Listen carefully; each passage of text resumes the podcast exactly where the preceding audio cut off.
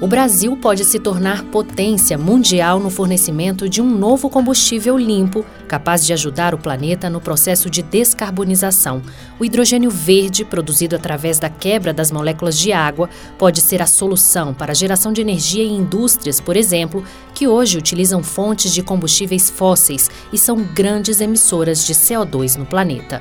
A União Europeia já está com os olhos voltados para o Brasil e quer comprar hidrogênio verde brasileiro. Em visita ao país em junho, a Comissão Europeia anunciou um investimento de 10 bilhões e meio de reais em parcerias com o Brasil para a produção do combustível.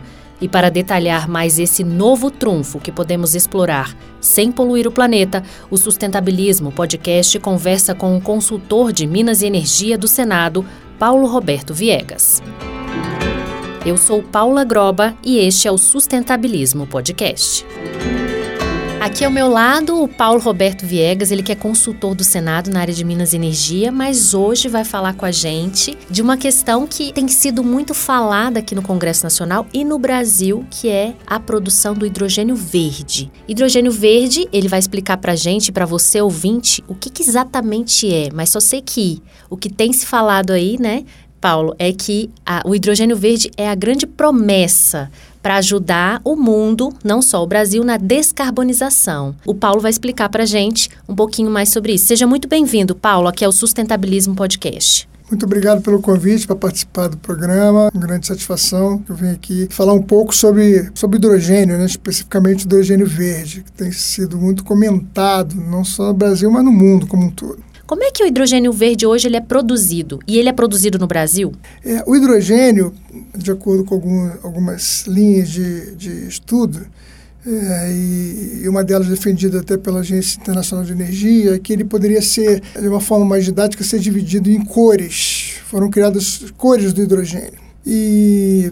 essas cores, é, ela depende muito do, da forma como ele é obtido, né? da forma de produção desse hidrogênio. E em virtude dessas formas, é, são caracterizados tipos de hidrogênio diferentes e, aí identificado por cores. Né? hidrogênio verde é uma delas. Né? Então a gente tem, por exemplo, é, hidrogênio azul e cinza utilizadas para fazer se referenciar a hidrogênios que são obtidos a partir do gás natural. Um, um que tem, um, digamos, uma pegada de carbono maior, que é o cinza, e o azul, que tem uma pegada de carbono menor, ele é meio, menos poluente. Então, o azul, sob a ótica ambiental, ele é preferível em relação ao hidrogênio cinza. Tem também outros. O hidrogênio, o que me chamou a atenção agora foi o rosa, foi um dos últimos cogitados na história, foi o hidrogênio que é produzido a partir da, da geração nuclear de energia e é o hidrogênio que, que sobra das, das operações dentro das plantas de energia nuclear ele é denominado de hidrogênio rosa. E agora o verde é o que tem sido muito comentado. O hidrogênio verde é, é o que é produzido a partir da água, ele é retirado da, da água. E para isso ele precisa de, de que seja, de seja feita uma operação de eletrólise, que se é, passa uma corrente elétrica na água e a partir disso você separa, né, é, separa as moléculas da água em hidrogênio e oxigênio, e esse hidrogênio é capturado e canalizado né, por uma rede de dutos até um, digamos, um, uma, um compartimento onde ele é armazenado. Então a gente tem a produção do, do hidrogênio, armazenamento e é, transporte do, do hidrogênio e finalmente os usos do hidrogênio. Então ele tem diversos usos, né? Transportar esse hidrogênio, você tem algumas, algumas formas de fazer isso. Uma delas é através da amônia. Prende na, na, o hidrogênio na amônia e com isso você consegue transportá-lo para ser usado em outro lugar. Você pode fazer isso com etanol, querosene também. Então, tem outras formas de produtos químicos que você associa hidrogênio para poder transportá-lo. Né? Por isso que ele é considerado não uma fonte de energia, de geração de energia, mas o hidrogênio é considerado um vetor onde você aprisiona uma forma de energética ali, que é o hidrogênio, e consegue transportar esse hidrogênio para uma utilização em outro local. E essa é grande, talvez um grande diferencial que o hidrogênio traga na toda a história da, da indústria de energia no, no mundo inteiro. Então, você produz um lugar, você consegue é, transportar ele para outro lugar e nesse outro lugar você consegue utilizar como como gerador de energia para uso local. Então vamos colocar na prática. O Brasil produz a amônia verde e aí manda, por exemplo, para a União Europeia e lá na União Europeia ela extrai o hidrogênio verde para poder usar como fonte de energia para a indústria, Isso. vários setores. Isso. Se fala, bom, vou dar também mais uma vez um passo para trás aqui, antes de falar o que você perguntou. Bom, se fala que ele é um hidrogênio mais limpo, por quê? Porque é gerado a partir da, da água né, com uma corrente elétrica. E essa corrente elétrica, é, nesses casos do hidrogênio verde, ela é obtida a partir de quê? Ou de energia eólica ou de energia solar fotovoltaica. Aí você transforma ou o calor, a radiação do Sol em energia, ou o movimento dos ventos e transforma energia, e essa energia que vai gerar corrente elétrica para passar na água e obter o hidrogênio. Então, é por isso que ele é considerado o hidrogênio limpo, digamos assim. Né? Porque ele é feito a partir da energia solar ou eólica. Ou da eólica, é. Uhum. Ele pode ser obtido através de outras fontes de energia, né? Mas, Mas é, aí não seria limpo. Não seria verde. É, não seria verde. E o Brasil tem um grande potencial, por quê? Porque exatamente produz muita energia eólica e solar, principalmente na região Nordeste, não é isso? Então, isso, o Brasil poderia é. ter um potencial grande para a produção. Qual, qual, é a importância de, da região Nordeste? Porque ela consegue ter as duas fontes que são complementares. Essas energias, fontes de energia, elas são intermitentes. Então você, você consegue ter luz solar de dia e vento de dia ou à noite. Então acaba que você consegue é, gerar energia ao longo de todo, todo dos dias, durante todo o dia. Então, e, e, nem todo mundo tem essas duas complementaridades, né? Tem gente que tem sol e não tem vento, tem gente que tem vento e não tem sol. Exatamente. Entendeu? A União Europeia, por União exemplo, Europeia, no norte, você tem, tem... Na, na, no oceano, principalmente no norte da na costa da, da, Holanda, na costa da Bélgica, Alemanha, Dinamarca, há muito vento offshore. Por isso que é muito falado hoje na, na instalação de plantas offshore de energia eólica. Uhum. É, por... Que seria dos ventos dos mares, só explicando para o No meio dos mares, isso. isso. E aqui no Brasil também não, pode, não vamos fugir disso, porque você consegue ter mais constância de ventos em mar do que na, propriamente na terra. Então, você não pode abrir mão disso. Então, uhum. é, a aprovação do Marco Legal da Energia Eólica Offshore, que está em tramitação, estava na Câmara, o Senado acho que estou puxando isso, você tem que ver como é que está.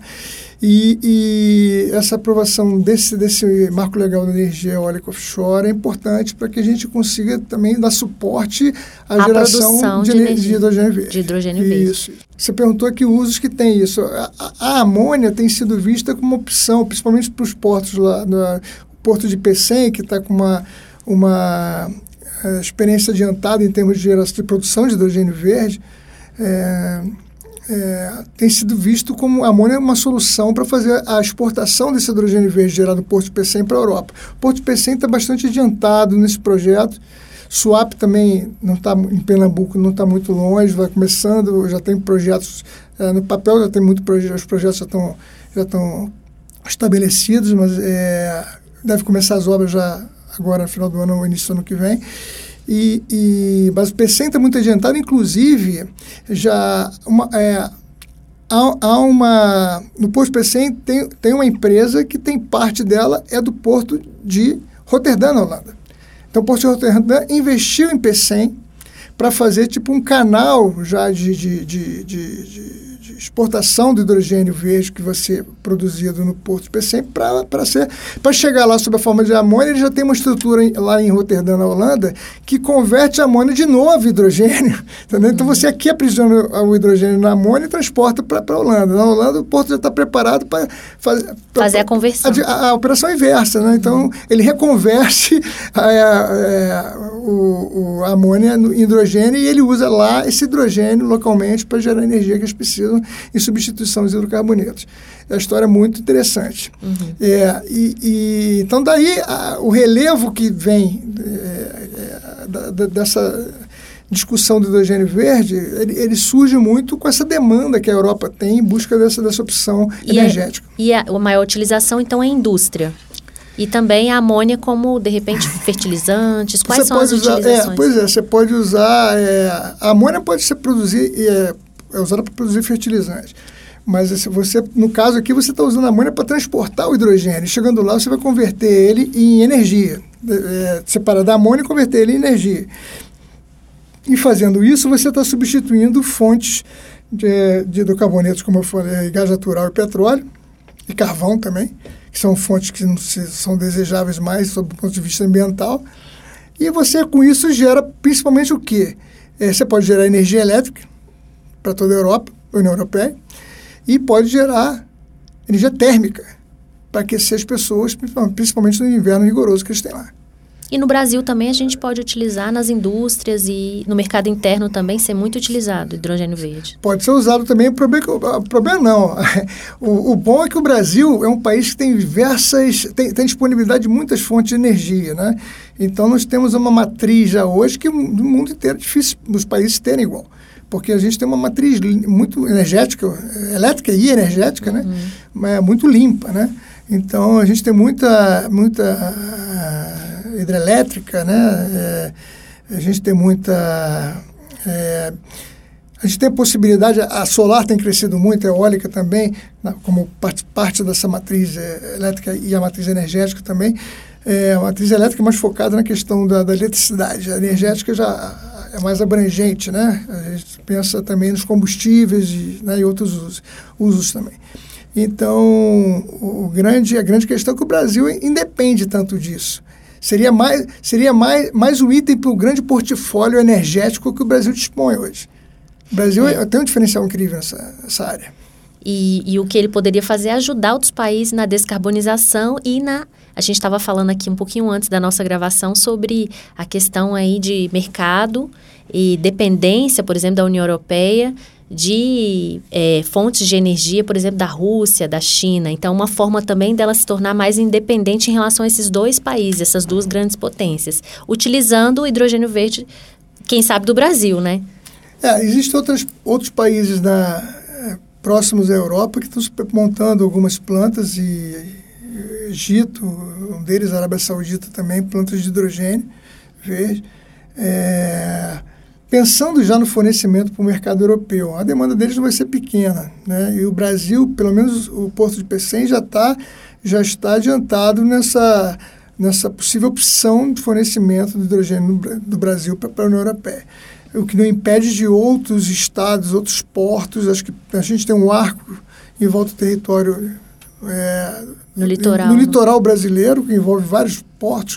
O Brasil tem cada. Os portos do Brasil estão se modernizando muito rapidamente, estão se tornando importantes é, no cenário mundial e, e, e, alguns deles estão estruturando é, hubs de, de energia, de energia e, e, ligados à questão de logística também, que pode dar um diferencial muito grande e que tem que ter quem está se, se despontando como potenciais é, grandes opções de mercado, me parece que além de PCM e SWAP também, é, o Açu no Rio de Janeiro e no sul do país tem portos, temos portos, é, de Santos para baixo tem muitos portos, a, a Espírito também. Santo, a Bahia uhum. e, e São Paulo para baixo tem, tem muitos portos. São Santa Catarina tem três, acho que entre os 10 maiores, 12 maiores portos de movimentação de carga do Brasil. Só Santa Catarina, que não é um dos maiores litorais que nós temos. Uhum. Tem Rio Grande no Rio Grande do Sul, tem Paranaguá no Paraná, e por aí vai. Então, nós temos um potencial imenso, é, que pode estar atrelado à questão do hidrogênio, não, mas essa questão de energia nos portos, acho que tem feito muito sentido, acho que vai, vai, vai tomar espaço em quase todos os portos, se não todos, no Brasil.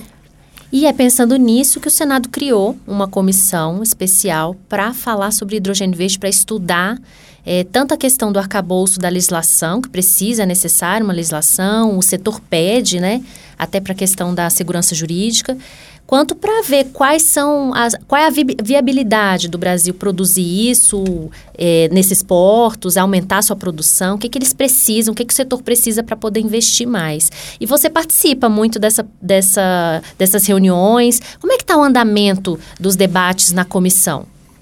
É, a comissão foi criada é, pelo nosso senador Cid Gomes, que é um grande entusiasta né, do, do, hidrogênio verde no Brasil. Hum, ele foi importante para a estrutura, estrutura do, do Porto de Pecém, como está se, se, se formando hoje, né? e ele, ele conseguiu trazer outros senadores que têm sido muito, alguns muito entusiastas também como ele. A Câmara também montou uma comissão, mas não é específica do hidrogênio verde, ela é mais abrangente. E o hidrogênio envolve diversas áreas, é, não só para fins energéticos, mas para fins de indústria também. E muito disso, muito dessa atividade não requer um novo marco legal, porque já está funcionando dentro, dentro das leis que existem. Então, talvez o que haja de novo seja mais essa essa demanda da Europa, da União Europeia, perdão, né, com relação ao hidrogênio verde, que tem movimentado bastante é, os negócios, os investimentos ainda, não os negócios, mas os investimentos nesse setor. Lembrando também que há hoje uma discussão sobre se, se essa, essa é, segmentação do hidrogênio em cores vai continuar valendo, porque estão tentando já propor novos, novas, conceitos, novos conceitos uhum. que não seria o hidrogênio por cores, mas seria o hidrogênio de, se ele é para fins energéticos, se ele tem natureza renovável ou não renovável em função da, da energia que, que, que produz esse hidrogênio. Então, você tem várias, tem tido uma discussão nesse sentido também. Mas, a princípio, a União Europeia continua trabalhando com esse conceito de hidrogênio verde, de cores, e, por enquanto, isso é, deve continuar é, ocorrendo, né? as pessoas usando essa terminologia. Uhum. E, Como não. é que você vê hoje é, o mercado do Brasil para receber, para poder produzir? O que, que falta hoje investimento, falta arcabouço jurídico? O que, que falta para o Brasil se tornar um grande produtor de hidrogênio verde? É, bom, produção de hidrogênio no Brasil já há sob diversas cores, diversas formas, mas o que hoje, em termos de hidrogênio verde, que me pareceu, pelo que eu vi até agora, que está mais adiantado, é um protótipo que tem lá no Porto PC, no Ceará, com a, com a termoelétrica que, que, hoje funciona no, na área do Porto de PC. Né? E lá eles estão produzindo hidrogênio verde a partir de energia solar e também eólica, né? É, produzindo esse hidrogênio verde para consumo próprio. Né? Quer dizer, esse hidrogênio verde está gerando energia para as necessidades da própria usina termoelétrica hoje. Mas é um protótipo e é, é, um campo de experiência que eles estão fazendo. Por quê? Porque já estão pensando nessa exportação para a União Europeia. Né? E, e, o Porto Swap também tem planos nesse, nesse sentido também. Acho que me parece para baixo também tem alguns outros portos também já estão pensando nessa opção. De, de, mas hoje o que tem real é esse protótipo lá em PC, no Ceará. Você acha que o, os investidores ainda estão tateando o mercado, sentindo para ver por que, que eles já não estão produzindo, já não estão investindo, criando é, locais específicos para essa produção? Não, já, já há movimentação de investidores, principalmente na Bahia, Pernambuco, Ceará, como eu falei, já há investimentos sendo, sendo é, liberado, destinado para esses projetos. É, acho que pode, isso pode melhorar e se, se, se, o Brasil, quanto antes o Brasil estabelecer algumas é, é, normas regulações, eu acho que mais rápido é, é, esses investimentos vão, vão, surgir em maior quantidade e qualidade também e, e, e ficarem mais visíveis para a população brasileira como um todo, perceptíveis para a população como um todo. E aí passa uma série de, de, de, de questões, né, que a regulação, a normatização e a regulação do segmento deve, deve, deve é, conter. Né? E aí passa por, por linhas de financiamento favorecidas, isso os bancos participaram da, da, da, das reuniões da comissão, é, BNDES, Banco do Brasil, Banco Nordeste, Caixa Econômica Federal, é, o Banco é, de Desenvolvimento da América Latina, esses bancos já falaram que eles têm linhas disponíveis já para mais vantajosas para apoiar essa iniciativa. Então, já há financiamento é, disponível né, para atender isso.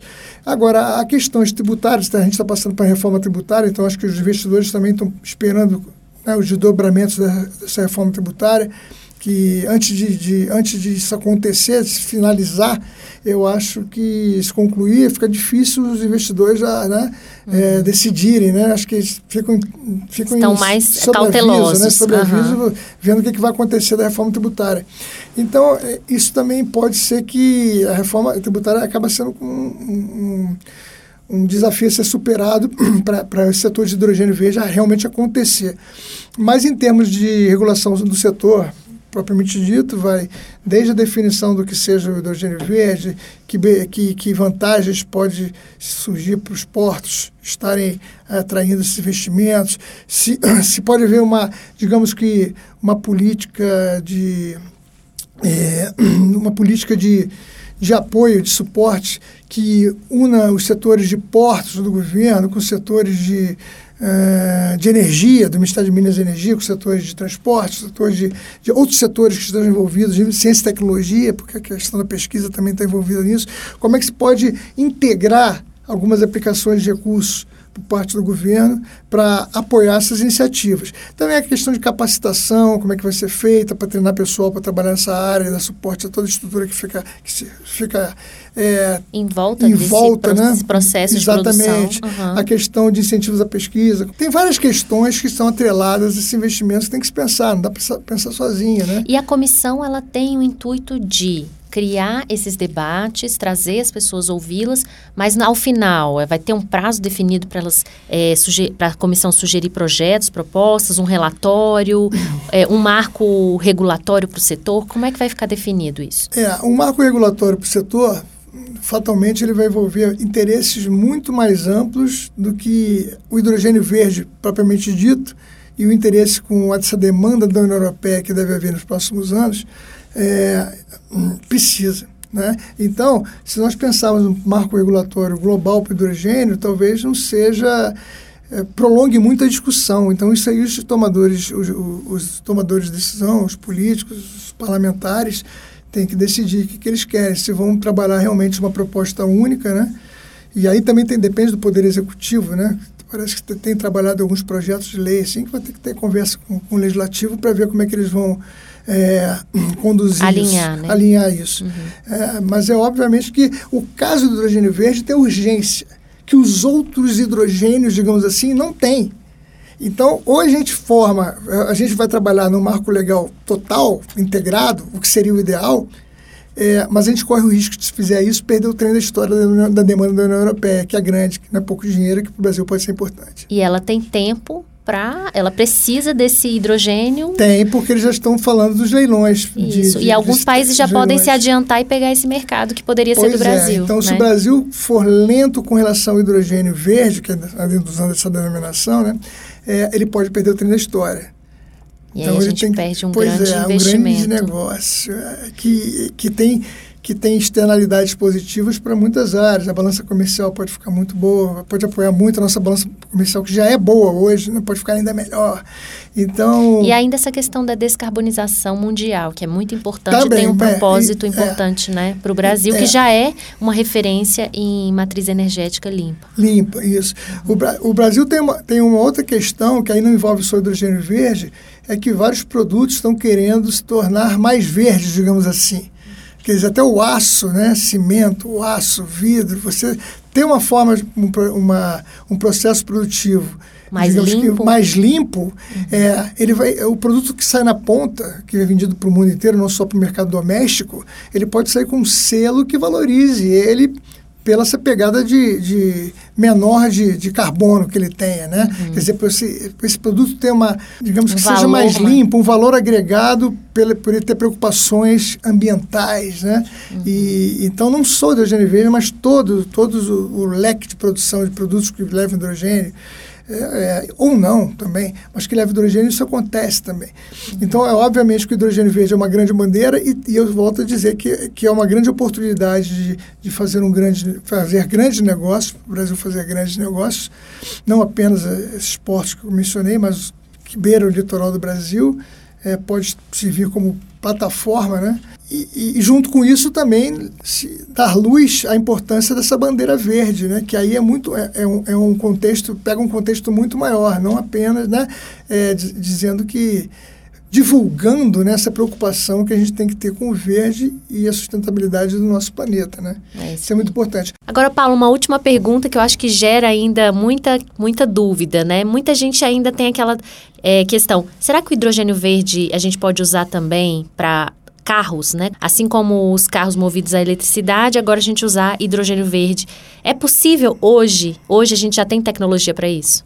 Sim, é possível, mas ainda não é, não é econômico, porque tanto o carro para essa finalidade, né, com que funciona à base de hidrogênio, como o modelo em si, porque é, ele é caro. O modelo em si, por quê? Porque é muito caro se ter equipamentos de recarga, de, no caso de postos de recarga de combustível, combustível no caso é hidrogênio, postos de, de, de você repor hidrogênio no carro para fins de uso. Isso aí exige uma pressão muito alta para se colocar hidrogênio nas garrafas embaixo do carro. Assim como tem os tanques de combustível, do gás natural nos carros do Rio de Janeiro, principalmente, que são muito famosos, esse carro também usa tipo umas garrafas, uns cilindros que se carregam energia, energia, o hidrogênio. E esse hidrogênio, então, para funcionamento do carro, o carro capta o oxigênio na frente ou embaixo do carro, ele fica puxando o oxigênio, o ar, né? Dali tem oxigênio e, o, e, existe uma célula que faz a síntese desse oxigênio com o hidrogênio do, dos cilindros e ali ele dessa reação de síntese sai energia que vai movimentar o veículo. Uhum. O que, que sobra? O que, que sai quando descarga do carro? Ao invés do, do, do, do, gás poluente, sai H2O, ou seja, sai água. Nossa, seria ideal, né? Agora falta é, então tecnologia então para é, baratear. Isso é, quem tem o, o, modelo mais avançado é a Toyota, que funciona assim, mas também ainda é um modelo caro. É, me parece que na Califórnia está na ordem, se for comparar com o Brasil, dá uns 60, 65 mil dólares o custo do veículo, ainda é um veículo muito caro. E, e não tem ainda pontos de recarga. Os pontos né? de recarga é. tem um custo alto ainda, mas as empresas estão trabalhando com pesquisa e tecnologia para ver se barateia, barateia essas instalações também. Aí, quem é, sabe então, ó, quem sabe no futuro a gente vai ter carro movido também a hidrogênio. A gente tá, né, a, a tecnologia está caminhando e é aí que vai, em vez da gente poluir o ambiente, a gente vai umidificar o meio ambiente, né? Isso é uma é... possibilidade. o que tem sido usado mais para veículos leves ainda existe essa barreira da, da, da economicidade que é muito grande. Mas é, para veículos pesados acham que o hidrogênio pode ser útil porque são veículos pesados, por exemplo, que trabalham na, na na mineração, são veículos muito pesados, que se movimentam em distâncias não muito longas, então que exigem muita força, então você de repente o, o abastecimento é concentrado, localizado, concentrado, você não precisa ter uma rede de postos, então para essa finalidade, para veículos pesados, para uso industrial também, é, o hidrogênio já, já pode, já estamos pensando que já está fazendo sentido hoje, já ah, é quase ótimo. uma realidade. Os veículos leves é que estamos mais distantes, mas pode ser que no, pode ser que no futuro isso estejamos gerando água nos nossos, nossos canos de descarga. Que maravilha. Bom, eu conversei com o Paulo Roberto. Paulo, muito obrigado por essa participação aqui no Sustentabilismo Podcast. Ele que é consultor do Senado na área de Minas Energia e nos ajudou aqui a conhecer um pouquinho mais sobre a produção do hidrogênio verde no Brasil. Obrigada, Paulo. Eu que agradeço, é importante o trabalho que vocês fazem, que vocês difundem muitas, muitos assuntos né, de interesse público que nem sempre estão a nosso alcance na mídia tradicional, algumas vezes sim, mas nem sempre, e vocês tem essa preocupação de estar tá levando a informação é, útil para a maioria das pessoas, para a maioria das empresas, para a maioria dos negócios. É muito importante esse papel de vocês. Eu me sinto muito prestigiado em poder estar tá falando aqui. Eu agradeço a vocês toda a estrutura da, da Rádio Senado que me permitiu estar presente aqui hoje. Muito obrigado, Paulo.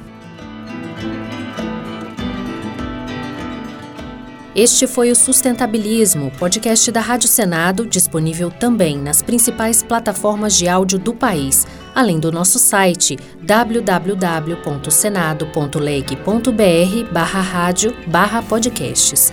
Comigo na equipe do Sustentabilismo, a edição de áudio é de André Menezes. Eu sou Paula Groba e fico por aqui. Até o próximo episódio.